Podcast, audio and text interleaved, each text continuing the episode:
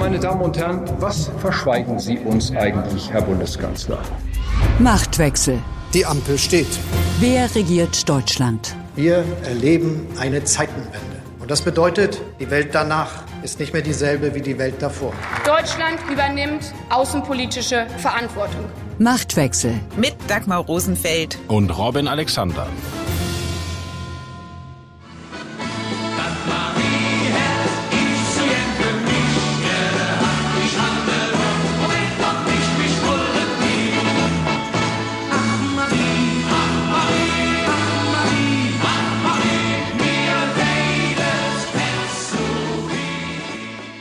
Marie, das haben Sie sich wohl bei der CDU auch gedacht, nachdem Marie-Agnes Strack-Zimmermann beim Orden wieder dem tierischen Ernst gegen Friedrich Merz gepoltert hat.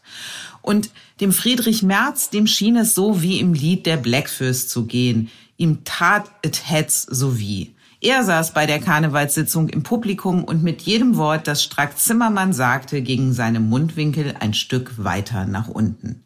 Die CDU fordert nun eine Entschuldigung von Strack-Zimmermann. Karneval ist vulgär mit aller Größe und allen Schrecken des Vulgären. Das hat Heinrich Böll gesagt. Und Karneval ist politisch, immer schon gewesen. Aber taugt eine Büttenrede zum Politikum? Und wer macht sich hier eigentlich zum Narren und wer wird zum Narren gehalten? Darum geht es in dieser Folge von Machtwechsel. Außerdem sprechen Robin und ich über das Vorhaben von EVP-Chef Manfred Weber, die Rechtspopulisten enger an die christdemokratische Fraktion im Europaparlament zu binden und was das für Ursula von der Leyen bedeutet. Und wir blicken auf den Besuch des ukrainischen Präsidenten Zelensky in London und in Paris. Nach außen bürgerlicher Schein, im Herzen aber voll gemein. Wer vor Krieg geflohen ist, verhöhnt er als Sozialtourist. Heißt ein Junge Ali und nicht Sascha, beschimpft er ihn als Grundschulpascha. Und alle Klimaaktivisten sind für ihn nur noch Terroristen.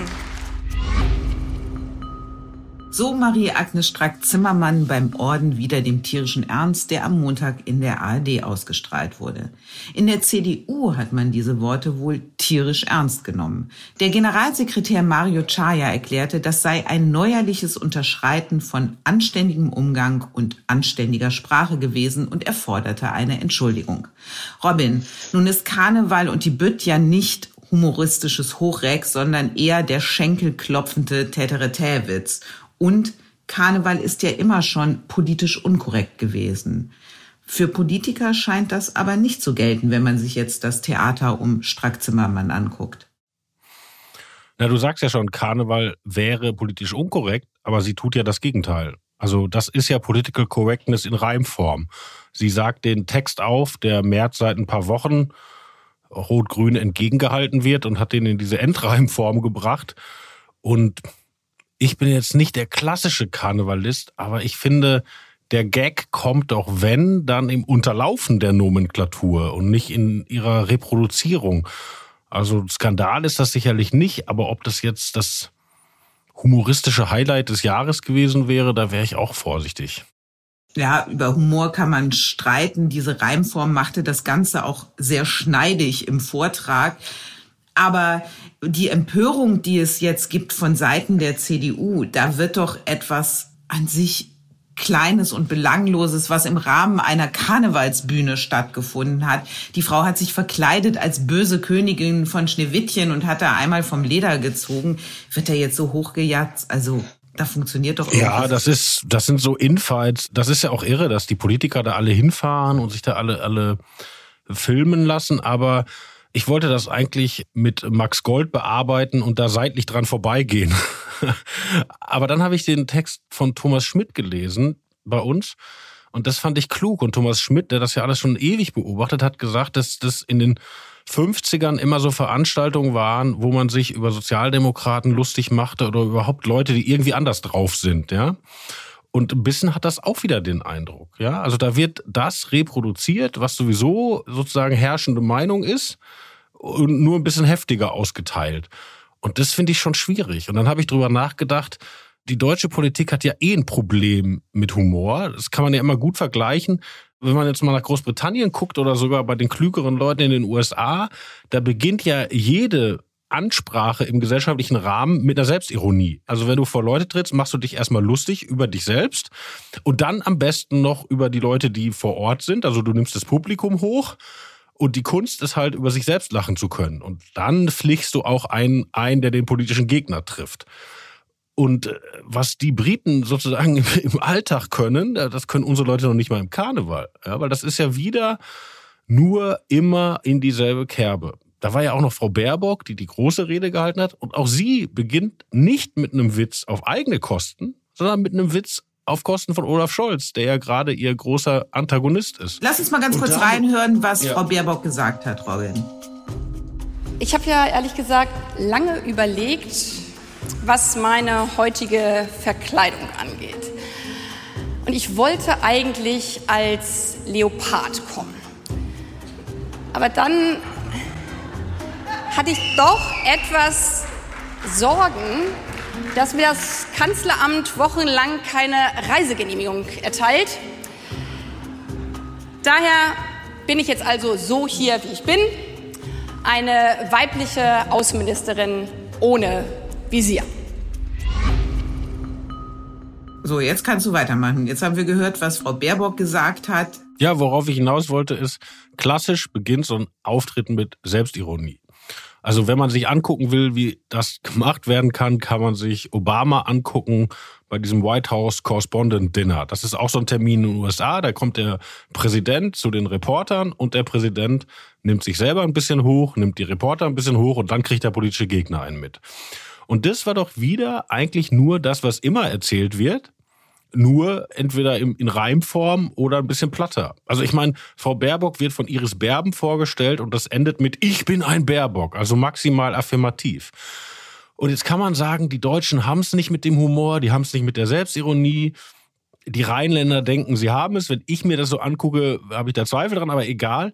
Aber das hat doch was, wenn man sich das angucken muss. Vielleicht sollte man es lassen. Also das wirkt doch wie Leute, die sehr ungelenk sind und vielleicht ein bisschen übergewichtig und trotzdem meinen, einmal im Jahr Ballett tanzen zu müssen. Und da möchte man auch nicht zuschauen. Naja, aber Robin, jetzt hast du sehr schön beschrieben, was Karneval immer gewesen ist. Ich finde da jetzt das große Intellektuelle rein zu interpretieren in ein nenn es Volksfest, wo man mal ausrasten darf, wo man sich daneben benehmen darf, wo es auch nicht um die hohe Kunst des Humors geht, finde ich das sehr übertrieben. Und ich gebe dir ja recht, deutscher Humor, der ist jetzt nicht der allerbeste und der allergrößte. Also ich glaube, ein Buch über 500 Jahre deutschen Humor ist ähnlich dünn wie eines über italienische Heldengeschichten. Und wenn wir jetzt über Friedrich Merz reden, der sich mit langen Mundwinkeln da ins Publikum setzt und die Empörung seiner Partei, Friedrich Merz selber hat ja auch mal auf dieser Bühne in Aachen gestanden. 2006 war das. Und da muss man sagen, sein Witz, das war auch eher Vater der Klamottenkiste als ein König des Karlauers. Also ich möchte mal aus seiner Rede zitieren. Mecklenburg-Vorpommern werde bilanziell als Totalverlust abgeschrieben und die Fläche gegen Übernahme der Landesschulden und einen symbolischen Kaufpreis von einem Euro den Russen übergeben und den Asylantrag einer einzelnen Einwohnerin namens Dr. Angela Merkel, den werden wir wohlwollend prüfen. Finde ich jetzt auch nicht besonders lustig, finde ich aber genauso wenig skandalös wie das, was Strack-Zimmermann gesagt hat deutsche Politiker können kein Humor. Und diese Veranstaltung ist auch nicht darauf aus, auf das subtile Hintergründige. Jetzt möchte ich nicht noch spaßbremsiger daherkommen, aber ich möchte erinnern, dass es gar nicht lange her ist, wo man Annegret Kramp-Karrenbauer wegen eines Karnevalsauftritt einen Strick gedreht hat, an dem sie dann eigentlich den Rest ihrer unglücklichen Zeit als CDU-Parteivorsitzende baumelte. Weil Kram-Karrenbauer hat da nämlich nicht den Text gesprochen, den man gerade politisch korrekt sprechen muss, sondern einen komplett bekloppten unterirdischen Witz gemacht über, was war das, irgendwie Gender-Toiletten oder? Ich Gender-Toiletten und ich bin Ja. super vorbereitet. Wir können uns diesen Gender-Toilettenwitz auch noch Ich einmal liebe es, mit anhören. Profis zusammenzuarbeiten. Guckt euch doch mal die Männer von heute an. Wer war denn von euch vor kurzem mal in Berlin? Da seht ihr doch die Latte Macchiato-Fraktion, die die, die die Toiletten für das dritte Geschlecht einführen. Das ist für die Männer, die noch nicht wissen, ob sie noch stehen dürfen beim Pinkeln oder schon sitzen müssen. Dafür dazwischen ist diese Toilette. Ja. So, der Laden tobt, aber ein Teil der Öffentlichkeit tobte danach auch. Ja, das war ja keine spontane Empörung der Öffentlichkeit, sondern da hat die versammelte Hauptstadtpresse die Initiative eines Bloggers aufgenommen und Frau Kram-Karrenbauer irgendwie nach rechts außen verschoben. Ist ja auch alles egal. Nur wenn die Grundstruktur dieser Veranstaltung ist, wenn du mit dem angesagten Text sprichst, dann ist lustig. Und wenn du wieder den Stachel lögst, dann bist du böse. Ja, das finde ich. Hmm. Nächstes Thema, oder? Robin, einen habe ich noch. Und zwar ist das aus dem Jahr 1973. Und da ist vielleicht Karneval das, was du von Karneval erwartest. Johnny Burchardt steht auf der Bühne und es passiert Folgendes. Lass mal hören, wie ist denn die Stimmung? Zingelzange, Zingelzange! Zingelzange, Zingelzange! Hip, hip! Hip, hip! Sieg!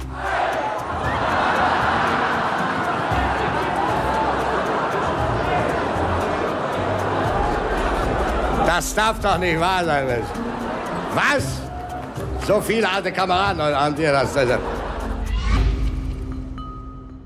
ja, das ist doch ein super Beispiel. Und da hast du die frisch gewendete, ein bisschen feiste westdeutsche Nachkriegsgesellschaft, die sich in ihrer schönen neuen Republik eingerichtet hat und nicht an den Nazikram erinnert werden will. Und der äh, Vortragende nimmt die super hoch, indem er sie nicht dazu kriegt, wieder Sieg Heil zu rufen, wie sie es jahrelang gemacht haben. So, das ist auf Kosten des Publikums und das Lachen bleibt im Halse stecken. Lustigerweise, wenn du es heute auf YouTube siehst, läuft es unter der Überschrift, oh, schlimm, Nazi-Traditionen im Karneval. Also es wird gar nicht mehr verstanden. Aber ich mache nochmal den Vorschlag. Anderes Thema, Dagmar, anderes Thema. Okay, Robin. Die Erkenntnis der Woche. Ich danke Ihnen fürs Zuhören. Ich danke Ihnen für die Unterstützung. Als ich vor zwei Jahren Abschied nahm vom britischen Parlament, habe ich mich bedankt für den großartigen englischen Tee. Und wenn ich mich heute vom Parlament verabschiede, werde ich Ihnen allen im Voraus danken für großartige englische Flugzeuge. So der ukrainische Präsident Zelensky nach seinem Treffen mit dem britischen Premier Sunak. Der Besuch Zelenskys war überraschend in London. Und wie überraschend, Robin, war für dich die Zusage der Briten, dass ukrainische Piloten an NATO-Kampfjets ausgebildet werden sollen? Werbung Ihr bekommt von True Crime nicht genug? Dann seid ihr bei uns genau richtig. Das ist Tatort Deutschland. Vom Pistazieneismord über den Katzenkönig bis zum Olympiatentat. Bei uns kommen Ermittler, Angehörige und Reporter zu Wort. Tatort Deutschland, der True Crime Podcast von Bild. Jede Woche gibt's drei neue Fälle für euch. Überall da, wo es Podcasts gibt. Werbung Ende. Das wusste man vorher nicht also auch nicht in Berlin. Jedenfalls ist das nicht bis zu uns gedrungen. Und das war ja eine seltsame Ansage von Sunak, weil er hat ja nicht gesagt, ich liefere, sondern er hat angekündigt, wir beginnen die Ausbildung. Und er hat Zelensky einen Fliegerhelm schenken lassen und sich selber auch noch in solche Bilder begeben. Also ohne sozusagen expresses Verbes zu sagen, die Dinger kommen jetzt, hat er sehr scharf den Eindruck erweckt, es läuft darauf hinaus. Eigentlich eine sehr besondere Form der Kommunikation. Offenbar auch einer unabgesprochenen Kommunikation. Das war der britische Weg. Aber wenn du dich an die Kampfpanzerdebatte erinnerst, sie hat ja auch damit begonnen, dass Einzelne vorgeprescht sind und am Ende daraus eine Massenbewegung zumindest in der Ankündigung geworden ist. Wenn du jetzt auf die realen Panzerlieferungen guckst, dann ist Deutschland von der Rolle des Getriebenen in die Rolle des Treibenden gerutscht.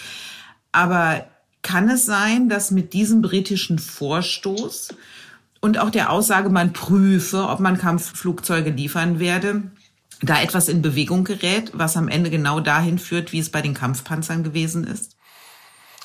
Naja, das wird nicht in London entschieden, sondern letztlich in Washington. War ja bei den Panzern auch so. Und man muss auch sehen, die Briten haben da eine sehr besondere Rolle. Die Briten haben die Ukrainer geschult, aufgerüstet, schon seit der Annexion der Krim, anders als Deutschland. Das war eine historisch richtige Entscheidung der Briten. und eine historisch falsche der Deutschen. Aber die Ukraine-Thematik spielt innenpolitisch auch eine Rolle und auch innerhalb der Kämpfe in den Tories. Also Rishi Sunak ist ja jetzt schon der dritte Premierminister der Tories in kurzer Zeit. Und beide seine Vorgänger, Boris Johnson und Liz Truss, sind in den letzten Wochen wieder aus dem Loch gekommen und bringen ihn in Bedrängnis. Und die Tories stehen in den Umfragen Horror da. Und im britischen Wahlsystem ist es ja so, wenn du da so eine Landslide-Niederlage kriegst, da sind ja gleich die Hälfte aller Abgeordneten oder noch mehr richtig weg vom Fenster. Also Sunak kämpft um die Mehrheit in seiner Parlamentariergruppe. Und die Unterstützung der Ukraine ist halt ein Ding, was alle Tories bei der Stange hält. Also die Bilder haben schon etwas sehr fürs innenpolitische Publikum. Zelensky ist ja dann weiter nach Paris gereist. Dort hat er sich mit Macron und mit Olaf Scholz getroffen. Dass der nächste Besuch nach London von Zelensky in Frankreich gewesen ist und er eben nicht nach Berlin gereist ist, was sagt das über die Rolle Deutschlands aus? Olaf Scholz hat ja in den letzten Tagen auch erst am Mittwoch wieder in der Regierungserklärung gesagt, dass Deutschland am meisten liefert in Kontinentaleuropa. Also er sagt immer auf Augenhöhe mit den Briten. Und dass der Besuch nach Frankreich geht, ist in dem Zusammenhang schon bemerkenswert. Ich glaube aber, dass es Scholz gar nicht so unrecht ist, weil wir haben ja schon darüber gesprochen, welche Motivation Rishi Sunak hat, warum er diese Bilder braucht. Und ich glaube, Scholz kalkuliert, dass er diese Bilder in Berlin so nicht braucht. Scholz schätzt ja die Bevölkerung, das hatten wir schon mal besprochen in diesem Podcast, deutlich skeptischer ein in Deutschland als die veröffentlichte Meinung. Und er glaubt, dass mit seiner Position substanziell bin ich dabei, ich bin aber nicht der Treiber sozusagen von schwereren Waffen und ich mache nichts Unabgestimmtes, dass er das auch symbolisch durchhalten will. Und wenn man dann guckt, es ist im Elysée, es ist Macrons Show, aber er ist dabei als einziger anderer Europäer. Also er hat ja eigentlich auch da seine Erzählung bebildert, immer dabei, immer mit den Verbündeten an der richtigen Seite, weil er ist ja bei Zelensky, aber eben nicht vorne dran. Macron hat dann in dem Statement der Ukraine eine Unterstützung bis zum Sieg versprochen.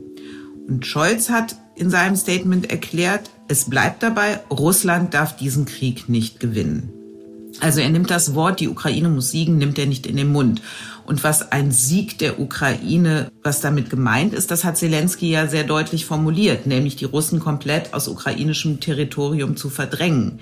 Dadurch, dass Scholz diese Worte nicht in den Mund nimmt, lässt sich doch daraus schließen, dass er dieses Kriegsziel nicht unterstützt oder zumindest nicht zu seinem macht um dann auch Möglichkeiten für Friedensverhandlungen offen zu lassen, die weiter gefasst wären, als sie in der Zelensky-Sicht sind? Naja, ein Kriegsziel nicht auszusprechen birgt eigentlich eine Gefahr, weil wenn du nicht weißt, was du erreichen willst, ist natürlich auch schwierig, vernünftige strategische Überlegungen zu machen. Es nicht auszusprechen heißt aber natürlich eigentlich nicht, es nicht zu haben. Und ich finde dieses Verschwiemelte von Scholz, das kann man kritisch sehen, das hat aber auch eine positive Seite. Ich fange mal mit dem Kritischen an. Man kann natürlich von russischer Seite den Eindruck bekommen, die Deutschen sind nicht so committed wie die anderen. Und dieser russische Eindruck wäre nicht gut. Man kann aber auch sagen, das eröffnet Möglichkeiten, weil wir wissen ja nicht, wie dieser Krieg weitergeht. Also ist die komplette Rückeroberung der Ukraine inklusive Krim oder ist das inklusive Donbass oder ist es nur bis zu der Linie, von wo die Invasion losging? Das ist ja alles offen. Und es kann ja auch eine Situation eintreten, wo sich Zelensky und Putin verständigen an einer wie auch immer festgefahrenen Front. Also ich plädiere nicht dafür, ich kenne auch die Einwände, aber das ist natürlich eine Möglichkeit. Und dass Zelensky dann auch gegenüber Leuten, die innenpolitisch mehr wollen, die Möglichkeit hat zu sagen, guck mal, die westliche Unterstützung ist gar nicht dafür da. Ja, dann würde Scholz wieder öffentlich schlecht aussehen, aber es würde vielleicht in eine gute Richtung wirken. Also, dass Scholz das offen lässt, macht er seit Anfang an, hat er sich überlegt, zieht er durch und ich sehe die Gefahr beschrieben vom russischen Eindruck, aber ich kann verstehen, warum er das tut. Aber es widerspricht ja so ein bisschen dem, was Scholz sagt, immer gemeinsam mit den Verbündeten. Auch Biden hat vom Sieg der Ukraine gesprochen. Der wichtige andere Verbündete Frankreich spricht vom Sieg der Ukraine. Warum da die deutsche Sonderstellung?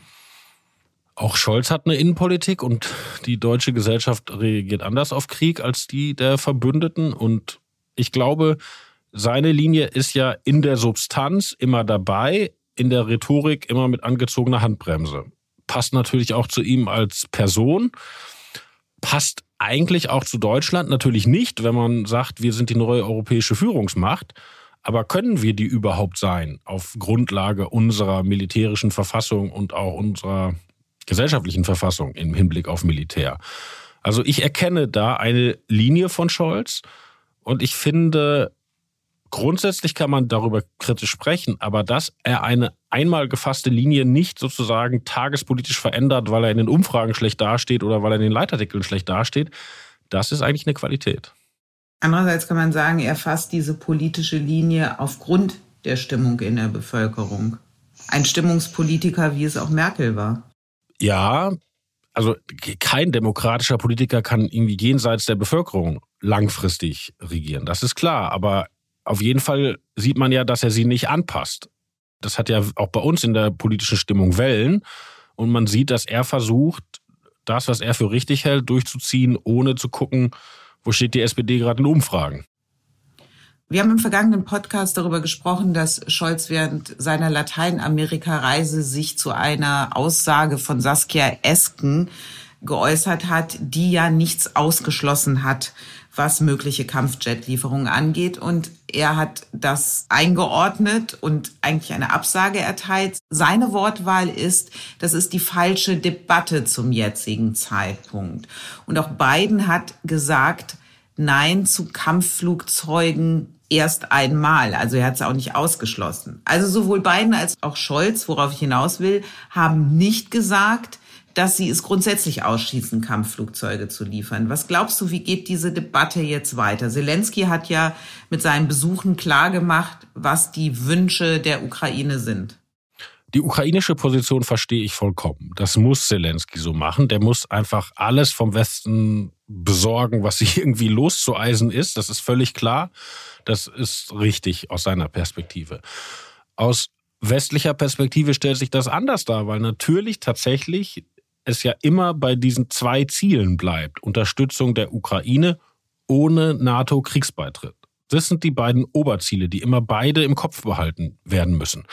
Und dass sowohl Biden als auch Scholz nicht sagen Kampfflugzeuge never, sondern Kampfflugzeuge, Biden sagte no und Scholz sagte falsche Debatte.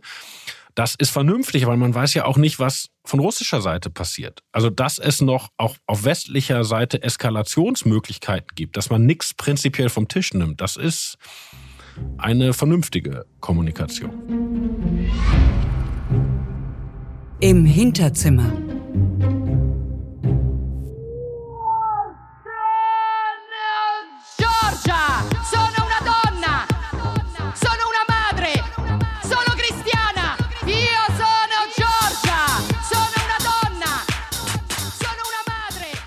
Das, liebe Hörerinnen und Hörer, passiert, wenn Robin die Musik aussuchen darf. Zu hören war Giorgia Meloni, aus deren Rede der Remix Lo Sono Georgia gemacht wurde. Robin, warum müssen wir uns dieses Lied jetzt anhören? Das ist total faszinierend, weil das ist ein historisches Dokument, dass man zur Identitätspolitik auch von rechts tanzen kann. Weil diese bemerkenswerte Frau hat ja die italienischen Wahlen gewonnen und was wir da hören, ist gesprochen worden auf einer Kundgebung und dieser Remix ist angefertigt worden, eigentlich um sich über sie lustig zu machen. Also das waren linke DJs, die sie hochnehmen wollten, ist aber komplett in eine andere Richtung hochgegangen, weil in den Wochen vor den Wahlen ist in Rom in den Diskurs tatsächlich dazu getanzt worden. Und sie sagt ja nur, ich bin Georgia, ich bin eine Frau, ich bin Christin, ich bin Italienerin. Also klassische identitätspolitische Selbstaussagen, gar nichts Politisches im engeren Sinne. Aber das hat funktioniert bis zum Wahlsieg. Und Giorgia Meloni spielt jetzt auch in der europäischen Politik, vor allem in der Ausrichtung der EVP, eine wichtige Rolle. Da gibt es Manfred Weber, der ist EVP-Chef und vereitelter EU-Kommissionspräsident, so muss man sagen, der sucht den Schulterschluss mit Meloni. Also seine Strategie ist, die EVP soll die Hand nach rechts ausstrecken, anstatt die Rechtspopulisten zu bekämpfen. Diese Strategie ist zumindest hier in Deutschland in der CDU und CSU sehr umstritten. Ist Weber da auf dem richtigen Weg? Bevor wir es beurteilen, schlage ich vor, dass wir versuchen, es zu verstehen. Also, Manfred Weber ist schon gefühlte 600 Jahre lang ein wichtiger CSU-Politiker, war lange so lange, dass er sich schon hat ein Bart wachsen lassen. ja, aber der war lange Bezirkschef in Niederbayern, also es ist richtig so eine CSU-Bastion. Der war lange Leiter deren Grundsatzkommission und alles und galt immer als ein besonders liberaler CSU-Mensch und auch als ein, seien wir ehrlich, Feind von Markus Söder.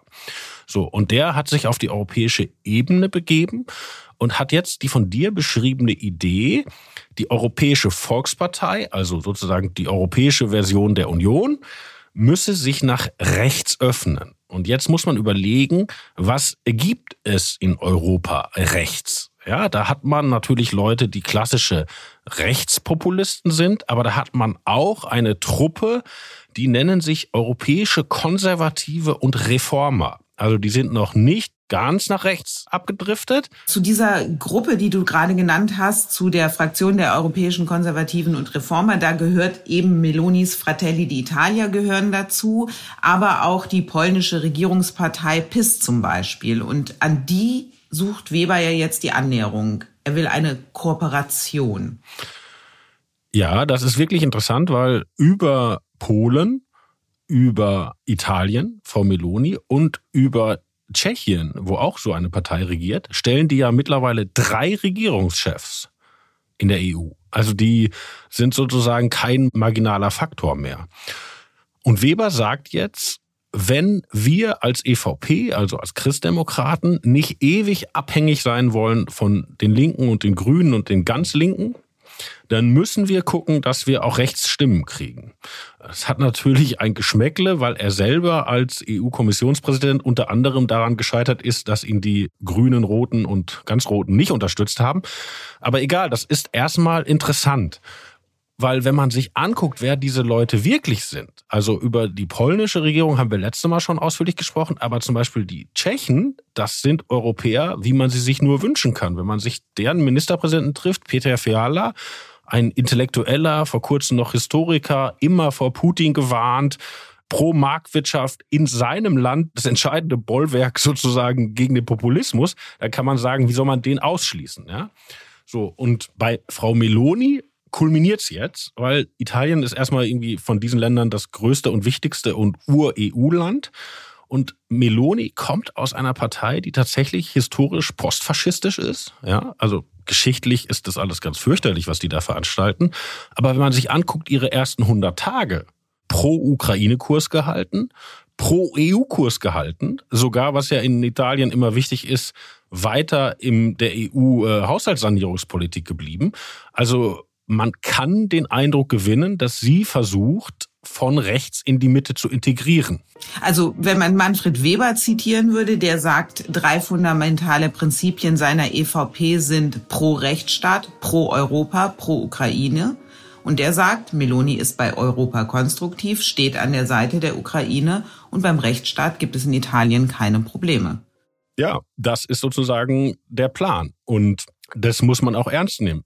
Ich finde, ich nenne ihn schon zum zweiten Mal, aber ich möchte nochmal auf Thomas Schmidt verweisen, der auf seinem Blog einen total interessanten Beitrag geschrieben hat. Der tun wir vielleicht, wie heißt das immer, in die Show Notes unter unserem Podcast. Dazu muss man wissen, Thomas Schmidt kennt Italien hervorragend, spricht auch Italienisch.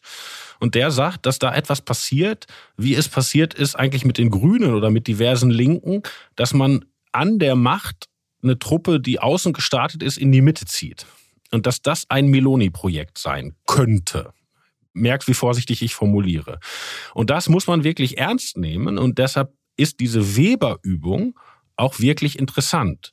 Für den deutschen Kontext natürlich besonders schwierig, weil die postfaschistische Vergangenheit von Frau Meloni ist in unserem Land natürlich noch schwieriger zu vermitteln als anderswo.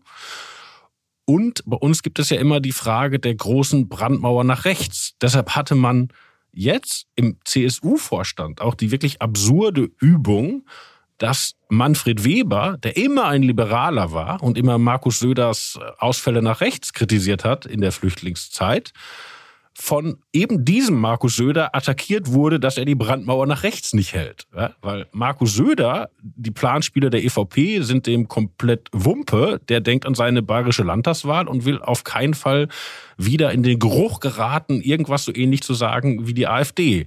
Und Manfred Weber sieht halt das große europäische Picture. Und jetzt wird interessant, wie sich dazu die CDU verhält.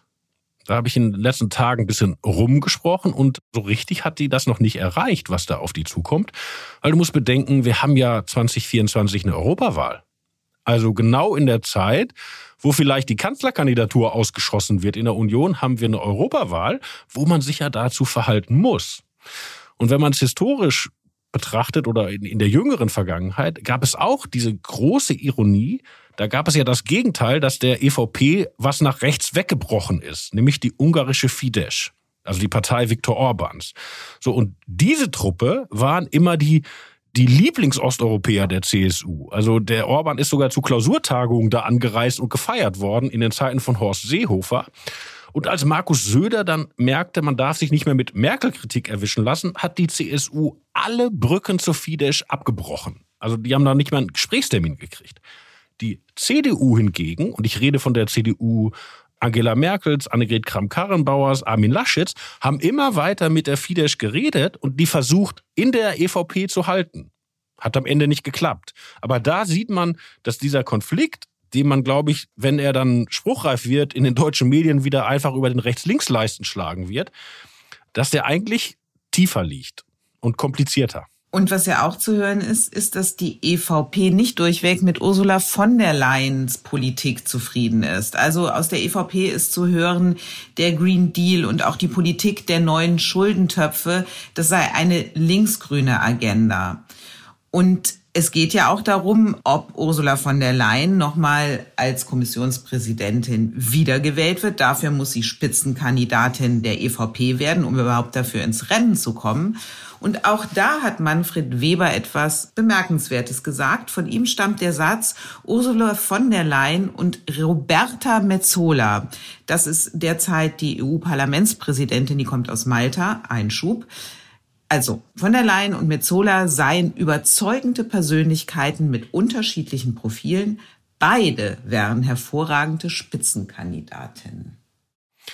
Ja, es tut mir leid, das wird jetzt alles noch komplizierter, weil Frau von der Leyen war letzte Mal nicht Spitzenkandidatin der EVP. Das war, Herr Weber. war nämlich ein gewisser Herr Weber. So, und Herr Weber wurde verhindert von Herrn Orban. so, und Frau von der Leyen hatte vorher sowohl in Polen als auch in Ungarn sehr geschickt Fühler ausgestreckt und für Frau von der Leyen gab es die Stimmen der Polen und der Ungarn. Jetzt macht sie aber tatsächlich eine Politik, die von außen so aussieht, dass viele Grüne und Rote glücklich sind. Wenn man aber guckt, wo es weh tut, und das ist ja, ob die europäischen Gelder an Ungarn und Polen ausgezahlt werden, obwohl es dort massive Rechtsstaatsprobleme gibt. Da war Frau von der Leyen nicht unter denen, die gesagt haben, das ziehen wir jetzt ganz hart durch, sondern bei denen, die gesagt haben, wir reichen jede vorhandene Hand, um die an Bord zu halten. Also die Lage ist da wirklich sehr, sehr kompliziert. Aber dass der Weber die Mezzola ins Spiel bringt, ist wirklich total interessant, weil eigentlich müsste man ja sagen, deutsche Kommissionspräsidentin, super, das, das hilft uns und so weiter. Und, ne? und tatsächlich hat sich von der Leyen sowohl an Merkel als auch an Scholz und dazu noch an Macron immer angelehnt. Also es gibt gar keinen Grund, aus deutscher Perspektive unzufrieden zu sein. Aber die EVP denkt, das ist alles nicht mehr unseres. Und diese Frau Metzola ist wirklich interessant. Ich meine, die ist Malteserin, hat einen finnischen Nachnamen, weil sie nämlich einen finnischen Mann hat, hat vier Kinder, ist eine Katholikin, hat jetzt heute im Europaparlament auch die Jets angedeutet. Also ist das, was man sozusagen eine Mitte-Rechtsfrau, die eine Stoßrichtung auch in andere Milieus hat, ist es schon. Wobei sie neulich auch mit, glaube ich, 130 unangemeldeten Geschenken erwischt wurde. Aber das ist im Europaparlament, gehört das ja zum guten Ton. Zum guten Ton, lieber Robin, gehört, dass wir nächste Woche nicht nur im Ton, sondern auch im Bild zu sehen sein werden, weil wir machen unseren Live-Podcast. Der wird dann auch auf welt.de gestreamt werden. Und ich bin ganz gespannt, wie es sein wird, wenn wir da mit Publikum sind. Freue mich riesig darauf. Und bis dahin gilt wie immer, das letzte Wort, lieber Robin, gehört auch heute wieder dir. Auf Wiederhören und diesmal nächste Woche auf Wiedersehen.